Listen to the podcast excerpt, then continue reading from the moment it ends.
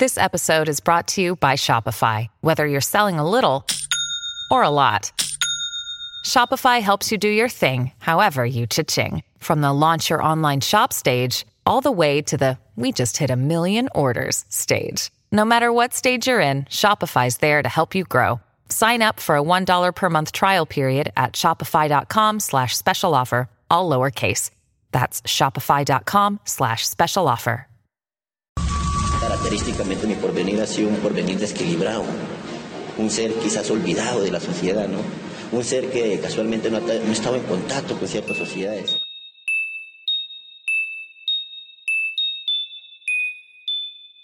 Estás escuchando Perfil Criminal con Tania Mino.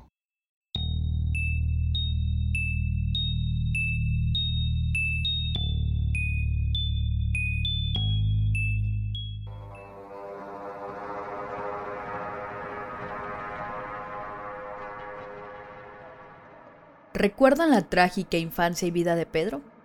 Es de conocimiento general que los asesinos en serie suelen ser mentirosos y manipuladores. No se puede confiar ciegamente en su palabra ni en sus historias. Posiblemente en todo lo que les conté existan verdades, mas no absolutas. Y es que la madre de López declaró ante diversos medios que la historia que se encargó de narrar su hijo no es del todo cierta.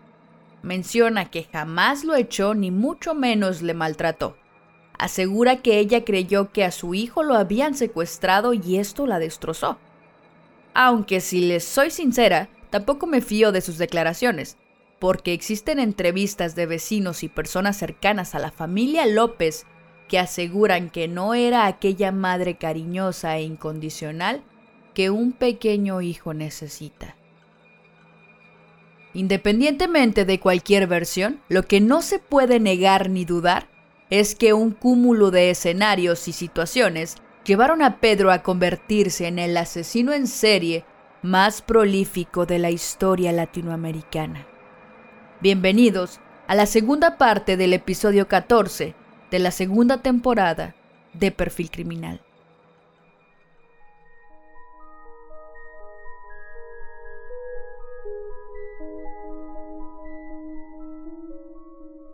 En el inicio de su sangrienta ruta, Pedro Alonso recorrió casi todo Perú, dejando a su paso 100 víctimas aproximadamente. Sin embargo, al final de esa odisea criminal, Pedro recibió un gran susto por parte de los indios ayacuchos cuando en el norte del Perú fue sorprendido por un grupo de estos en el intento por llevarse a una niña de nueve años para abusar de ella. Entonces, y tras darse cuenta de que habían dado con el monstruo detrás de tantas niñas desaparecidas en la zona, lo ataron y lo torturaron durante horas hasta que finalmente decidieron darle una muerte lenta y terrible de la que fue salvado. El mismo López declaró, Los indios en el Perú me habían atado y enterrado en la arena hasta el cuello cuando se enteraron de lo que les había estado haciendo a sus hijas. Me habían cubierto de miel y me iban a dejar para ser devorado por las hormigas. Pero una señora misionera americana vino en su jeep y les prometió que me entregaría a la policía. Me dejaron atado en la parte trasera de su jeep y se alejó. Pero ella me soltó en la frontera de Colombia y me dejó ir. Yo no le hice daño porque ella era demasiado vieja para atraerme.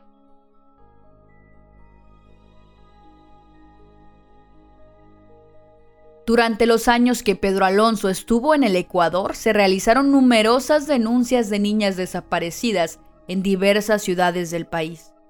La policía lo explicaba relacionando los hechos con cuestiones de trata de personas o señalando que las niñas habían huido de sus casas.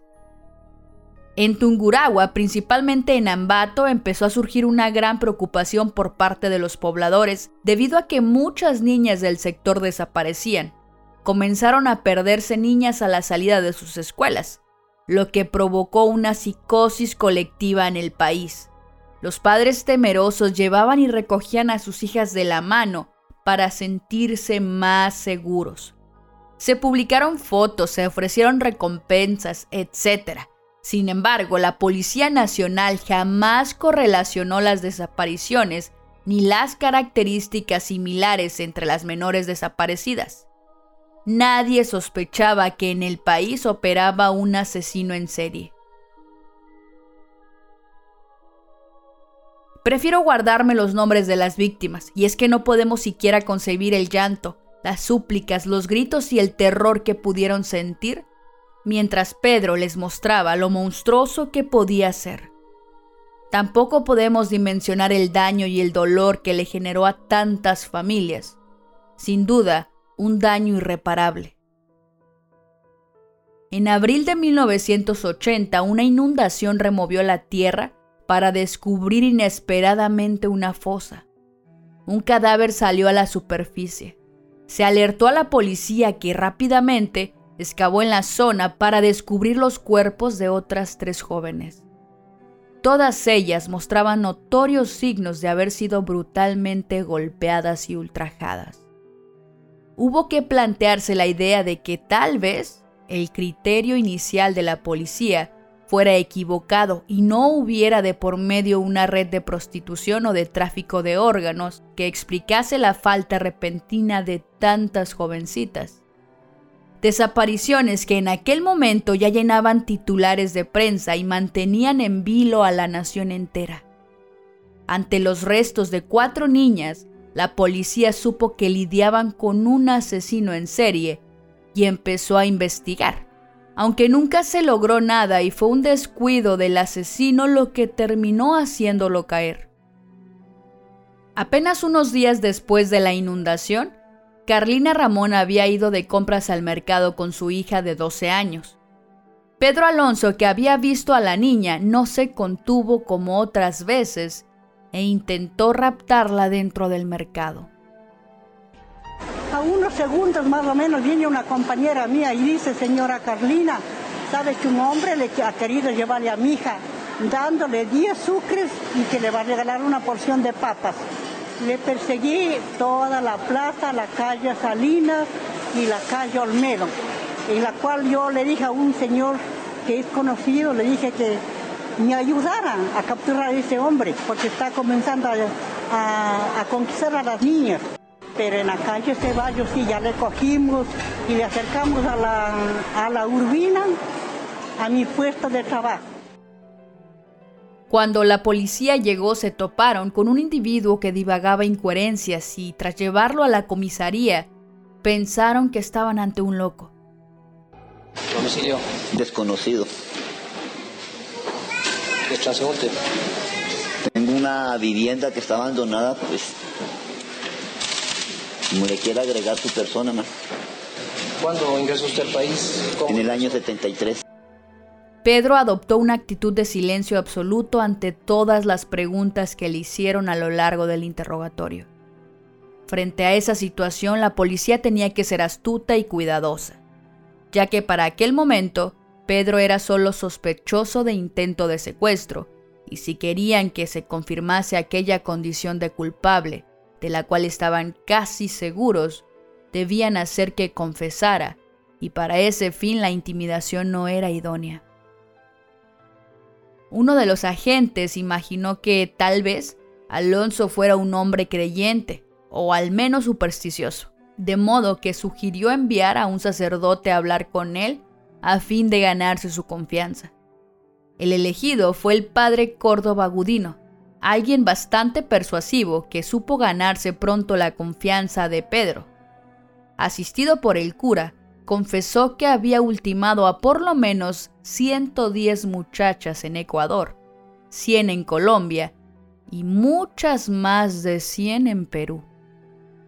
Me gustan las niñas de Ecuador, son más amables, confiadas e inocentes.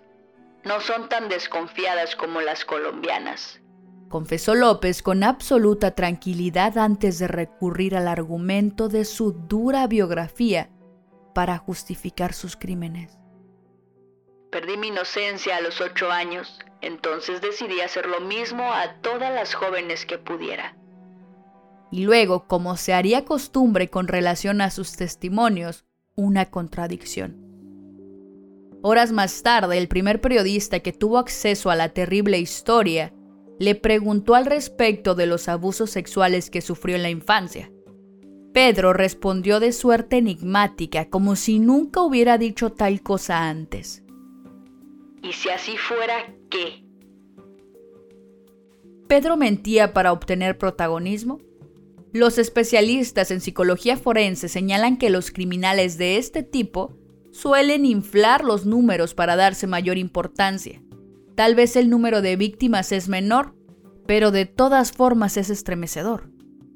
Bajo esta duda, los investigadores estuvieron escépticos hasta que Pedro se ofreció a llevar a los agentes policiales al lugar donde dormían los restos de a quienes él llamaba sus muñequitas. Palada tras palada en aquella fosa se descubrieron los restos de otras 53 víctimas, todas niñas de entre 8 y 12 años. Era el comienzo del horror. Los agentes, guiados por un Pedro sonriente y jactancioso, visitaron otras 28 tumbas en las que fueron apareciendo sin solución de continuidad cadáveres y más cadáveres. La evidencia era incuestionable.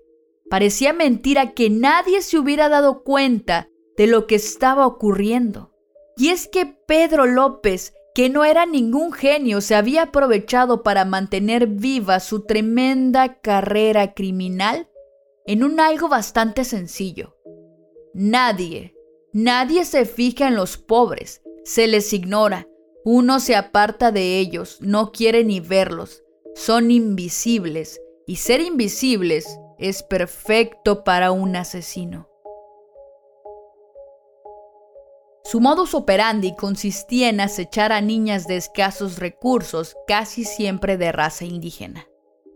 Era un asesino prudente que intentaba no elegir a aquellas víctimas cuyos padres pudieran tener suficiente dinero como para hacer que la policía, siempre apática ante la suerte de los pobres, tome cartas en el asunto. Era capaz de seguir por varios días a una niña hasta que se diera el momento en que estuviese sola, momento en el cual hacía cosas como darle regalos y pedirle que lo siga a las afueras, donde supuestamente le daría otro regalo para que se lo llevara a su mamá. También a veces se presentaba como vendedor ambulante o como una persona indefensa y perdida. Por estos y otros aspectos, como el hecho de que se aseguraba que sus víctimas estuviesen exámenes, verificando su respiración o cortándole las muñecas para ver si la sangre aún circulaba, los criminólogos nunca han dudado en decir que Pedro Alonso era un asesino organizado. De este modo, incluso renunció a las que él consideraba las más apetecibles víctimas. A menudo seguía a familias de turistas con el deseo de llevarme a sus hermosas hijas rubias, pero nunca tuve la oportunidad. Sus padres vigilaban demasiado. En un primer momento procedía a golpear a las víctimas y ya no dejaba de hacerlo durante todo el tiempo que se prolongaba el abuso, justo hasta que empezaba a alcanzar el orgasmo. En ese preciso instante las estrangulaba mirándolas a los ojos fijamente, ya que esto le producía un profundo placer. Quería tocar el placer más profundo y la excitación sexual más profunda, antes de que su vida se marchitara. Solo era bueno si podía ver sus ojos. Nunca maté a nadie de noche. Habría sido un desperdicio en la oscuridad. Tenía que verlas a la luz del día.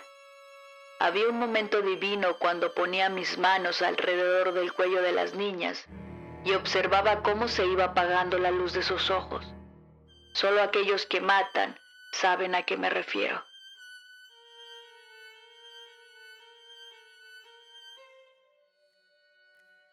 Ligado a su carácter psicopático está la forma en que Pedro despersonalizaba y hasta cierto punto cosificaba a sus víctimas. Esto se ve en cómo hablaba y jugaba con los cadáveres de las niñas, que para él no eran personas individualizadas con un nombre y una historia propia. Eran simplemente sus muñequitas. De aquellas fosas comunes que Pedro hacía para sus muñequitas, se ha dicho que eran sus lugares históricos y que en ese sentido expresaban el trofeo simbólico que para López representaba el conocimiento de dónde se hallaban sus víctimas y la percepción de lo enorme y por tanto importante que era su obra criminal. Y es que a diferencia de otros asesinos, él no guardaba objetos de las víctimas ni anotaba sus nombres, o tan siquiera el número que les correspondería en la lista de asesinatos. Pedro era una persona carente de empatía y manipuladora. Hacía uso de su buen lenguaje y poder de convencimiento para someter a sus víctimas. No presentaba respeto por las normas sociales.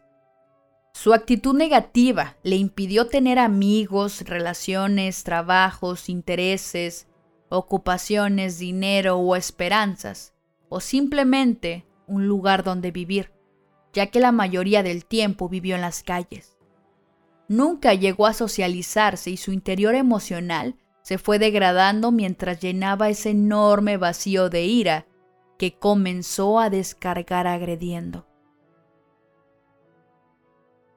Mostraba una considerable habilidad para manipular y engañar a otros mediante su discurso. Estaba claro que López era el mayor asesino en serie de la historia. A pesar de eso, la máxima condena aplicable en Ecuador era de 16 años de cárcel, los cuales se le asignaron como castigo en 1981, cuando contaba con 33 años de edad. Lo cierto es que no existen demasiados detalles disponibles en torno al juicio de López en Ecuador. Yo no tomo mucha importancia a lo que he hecho porque estoy sujeto a la ley y hay posibilidades de que tome un camino más recto. No le tengo miedo a la muerte, pero quiero seguir viviendo y ofrezco el brazo izquierdo y la pierna derecha como castigo. Y ruego que tengan misericordia por lo que he realizado. Si me meten 16 años de cárcel y la ciudadanía no está de acuerdo, estoy dispuesto a pagar con toda mi vida en la cárcel. Pero quiero vivir y pido a mi verdugo que no me mate. Y ahí dejo mi historia. A mí me han dicho que si mato a una o mato a mil, la pena es de 16 años y espero la ayuda de cerebros intelectuales para que la pena no sea mayor. Porque estoy asustado y quiero vivir para hacer unos libros y más tarde conseguirme a una ambateñita. Yo seré formal y educado con ella y quizá pueda llegar a casarme. No estoy arrepentido de lo que he hecho, porque si he recibido un poder, ese poder tiene como fin hacer el bien o el mal. Mi vida ha sido privada y he permanecido solo durante 31 años. Solo he vivido y recorrido el mundo. He sido un cara sucia solo.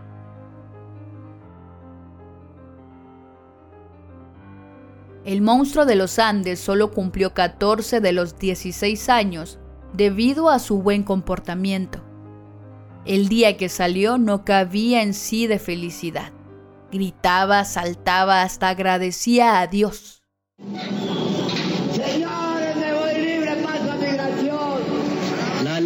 Poco tiempo, solo estuvo libre cerca de una hora. Por extranjero e indocumentado no pudo irse a su país. El intendente de policía de Pichincha le planteó un nuevo juicio para deportarlo y ordenó su reingreso a la cárcel. Usted es extranjero y si usted no tiene la documentación en regla, yo no puedo ponerle en libertad. ¿A dónde está Mientras regresaba al CDP, varias madres de familia impugnaban su libertad. Yo, pasando algo con mis hijas, yo mismo le hubiera matado. ¿Usted qué opina? No, eso es un peligro para... Pero ya ha pagado 14 años. Sí, pero él no ha cambiado en nada. Pedro Alonso López obtiene su libertad tras 14 años de prisión en el ex penal García Moreno. Él fue juzgado por 15 crímenes y violaciones, pero tiene un centenar de acusaciones. Asegura que no es el culpable directo, pero acepta ser cómplice. ¿Cuántas violaciones realmente cometió Pedro Alonso? Yo no cometía, yo estoy implicado como cómplice. Claro que participé en el hecho, pero... Él acusa a Jorge Patiño de ser el autor directo de las violaciones, pero al parecer este personaje es un invento suyo. O sea, yo le... ¿Tú le mataste? Sí, porque me tenía sugestionado amenaza bajo amenaza de muerte, que si, lo, yo, que si lo delataba, que él me mataba. Pero Jorge Patiño eres tú mismo, decía. No, padre, yo estoy Pedro Alonso López para servir. El pueblo ecuatoriano estaba indignado, tanto que incluso hubo manifestaciones y se exigió al presidente que cambiara la pena máxima. Se empieza a averiguar si tenía procesos en curso para vincularlo a los procesos y solamente existían dos procesos en el Espinal, pero esos procesos que existían en el Espinal habían, habían sido destruidos en un, en un incendio. El fiscal de ese momento eh, muy acucioso, se dio a la tarea de por lo menos reconstruir uno de los procesos, logró reconstruirlo en un tiempo récord. Lo esencial de, para adelantar la investigación. Y se trajo ya a Pedro Alonso. No obstante, logró manipular a las autoridades y con astucia fingió ser un enfermo mental para librarse de una condena. Tú solías llevar un archivo de los nombres de las muchachas. No, no, no, nada de archivo, unas anotaciones donde mi compañero de causa, o sea, mi compañero de andanza, me enseñaba los, las infracciones que él cometía, ¿no? Para que a mí no se me borrara esos sitios, entonces yo hacía unas anotaciones. Y eso me sirvió para darle una mejor investigación a los hechos, a la infracción de los hechos, por parte de lo que estaba impune, ¿no? Cometido el hecho, ¿cómo enterraban a los cuerpos? Eso quedaba sepultado. ¿Cómo es eso? Así como cuando se muere un semimoviente animal, ¿no? Le echaban paja. Eso. Lo hacía a la intemperie más. En Colombia lo declararon mentalmente inestable, por tanto inimputable el 3 de noviembre de 1995, y en vez de meterlo a una prisión, lo internaron en un sanatorio mental, del cual fue liberado en 1998. Pedro se encargó de escribir decenas de cartas donde manifestaba haberse recuperado y rehabilitado mentalmente. Se encargó de engañar al juez y a los psiquiatras sobre su enfermedad mental y también sobre su supuesta recuperación. Tras declararlo sano, se le dejó libre con fianza de 50 dólares y la condición de que siga recibiendo tratamiento psiquiátrico y se reportara cada mes ante el Poder Judicial. Como era de esperarse, Pedro jamás se reportó al Poder Judicial. En lugar de eso, viajó al Espinal para encontrarse con quien había responsabilizado por todo el dolor de su corazón. Su madre, Benilda López Castañeda, mujer que tiempo atrás había suplicado que no lo liberaran porque podría ir y matarla. Sin embargo, López no la dañó físicamente. Al verla le dijo, Madrecita, arrodíllese que voy a echarle una bendición. Aunque no mostró una actitud violenta, realmente había ido a arreglar cuentas y su forma de hacerlo fue exigirle a su madre que vendiera la cama y una silla para darle dinero. López se marchó y no se volvió a saber de él hasta que en octubre del 2002 Colombia emitió a la Interpol una orden de búsqueda y captura, pues sospecharon que era Pedro Alonso López quien estaba detrás de un asesinato reciente en el Espinal. Y se cree que en 2012 también cometió otro acto, igualmente en territorio colombiano. En los dos casos, el autor habría utilizado la misma técnica para atraer y atacar a las víctimas que las que utilizaba el monstruo de los Andes, quien hoy tendría 73 años. Sin embargo, nada más se ha sabido del monstruo extraviado desde entonces, quien continúa vivo, muerto o en un paradero desconocido.